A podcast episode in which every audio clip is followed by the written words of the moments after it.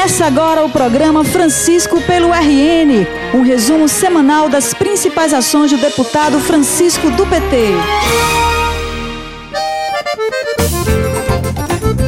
Olá, conterrânea e conterrâneo! Estamos começando o nosso programa de número 10. Você sabia disso, Mara? Este já é o nosso décimo programa, apresentando toda semana o resumo das principais atividades do deputado Francisco do PT. E nesses 10 programas a gente já informou sobre muitas ações do nosso parlamentar, né? Em várias áreas como saúde, educação, segurança, água e infraestrutura. Muita coisa mesmo. E como o trabalho não para, este programa programa também está recheado de informações. Começando com os encontros com prefeitos que o deputado Francisco teve durante a semana. É que Francisco é o vice-presidente da Frente Parlamentar Municipalista e a todo tempo está atento às reivindicações dos municípios, que muitas vezes enfrentam dificuldades financeiras. E foi para ouvir as demandas dos gestores municipais que a Frente Parlamentar Municipalista participou da reunião entre os prefeitos e a governadora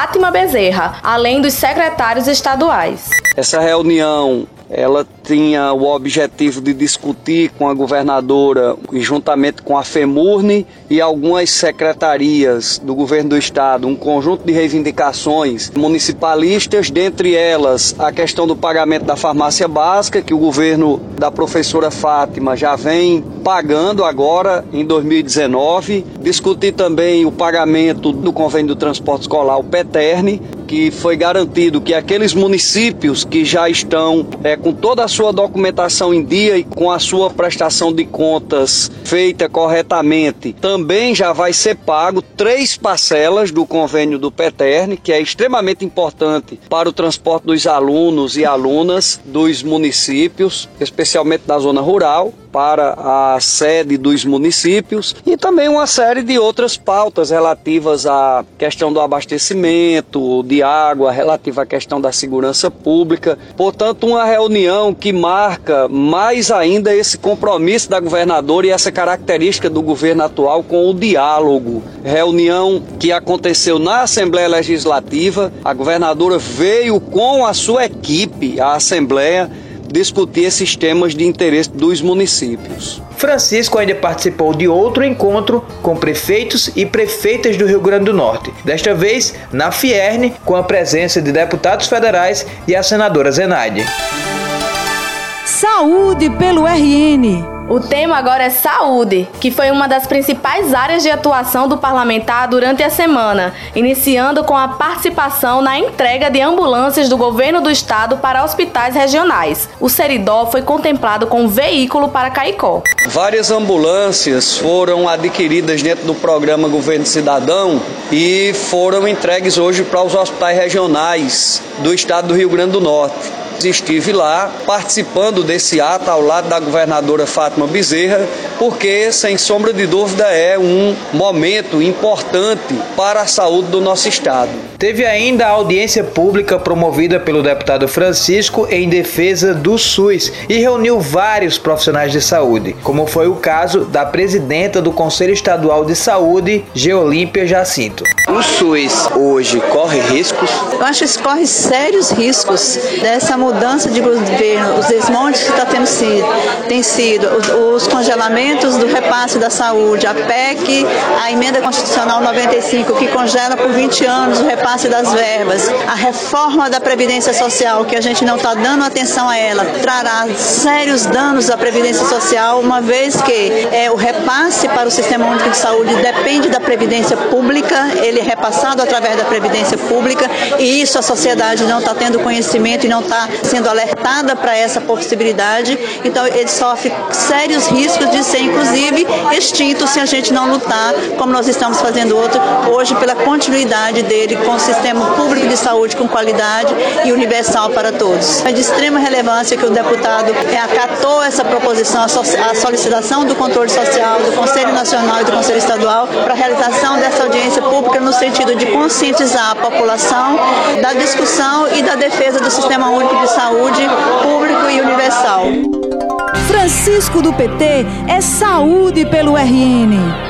Pretendemos aqui com essa audiência pública, que foi uma demanda dos militantes do SUS, da área da saúde, Secretaria Estadual de Saúde, Conselhos Estadual e Nacional, representantes que nos procuraram para falar sobre a importância dessa 16ª Conferência Nacional de Saúde, que ela possa ser inclusive um marco nesse momento de tantos ataques que nós estamos tendo, não só aos mecanismos de controle social e de participação das pessoas na formulação de políticas públicas, como é o caso da saúde, mas que ela possa inclusive reproduzir aquilo que a oitava Conferência de Saúde representou como marco para a defesa do SUS, tendo em vista que o SUS é, sem sombra de dúvida, um dos grandes avanços da sociedade brasileira, está lá assegurado na Constituição de 88, sistema único, universal de saúde para todos e todas e que atende principalmente a população mais carente do nosso país. Na última quarta-feira, o secretário de Saúde do Estado, Cipriano Maia, esteve na Comissão de Saúde da Assembleia para responder perguntas dos deputados sobre problemas antigos que o setor enfrenta. O deputado Francisco participou da reunião. Fiz algumas indagações ao secretário a respeito de um recurso que o governo do estado recebeu o ano passado, 2018. O governo passado recebeu 400 milhões de reais do Ministério da Saúde. Esses recursos o secretário Cipriano informou que foram utilizados boa parte dele para o pagamento de folhas salariais. Isso inclusive gerou um problema de não cumprimento do percentual constitucional que deve ser gasto em saúde pelo governo governo e por causa disso o atual governo está tendo que devolver recursos ao governo federal. Além disso, eu também questionei aqui o fato do governo do estado do Rio Grande do Norte ter solicitado ao governo federal desde fevereiro aporte de recursos financeiros para ajudar a resolver os problemas da saúde do nosso estado. Infelizmente, nós ainda não fomos atendidos, enquanto o estado de Goiás e o estado de Minas Gerais já foram atendidos. E o que nós temos pleiteado, o que nós temos cobrado é que o tratamento seja isonômico, seja igualitário. Se o governo federal atendeu ao pedido do estado de Goiás e do estado de Minas Gerais para ajudar aqueles estados na saúde, que também atenda ao pedido da governadora do Rio Grande do Norte para poder também é, resolver ou amenizar os problemas da saúde do nosso estado. E sobre os requerimentos, um dos principais destaques foi um em que o parlamentar solicita a implantação de uma sede do Corpo de Bombeiros para Currais Novos, destacando que a cidade tem cerca de 45 mil habitantes, mas não dispõe desse tipo de serviço. O único Corpo de Bombeiros do Seridó fica em Caicó. Deputado, o que foi que motivou o senhor a apresentar um requerimento solicitando o Corpo de Bombeiros para Currais Novos? A importância da cidade, Currais Novos é a segunda cidade mais importante da região do Seridó em termos de economia, em termos demográficos. É uma cidade polo, uma cidade que inclusive irradia a sua influência para municípios dali da região da Serra de Santana, também porque o Corpo de Bombeiros na região do Seridó, único corpo de bombeiros que nós temos é o de Caicó e apesar do brilhante trabalho que eles executam na região, mas a região é muito ampla, né? Tem áreas muito afastadas de Caicó que precisam estar contempladas e porque durante o período que eu passei como chefe de gabinete da prefeitura de Currais Novos, sempre soube que esse é um pleito, é uma reivindicação da população daquele município. Francisco pelo RN. Francisco pelo RN.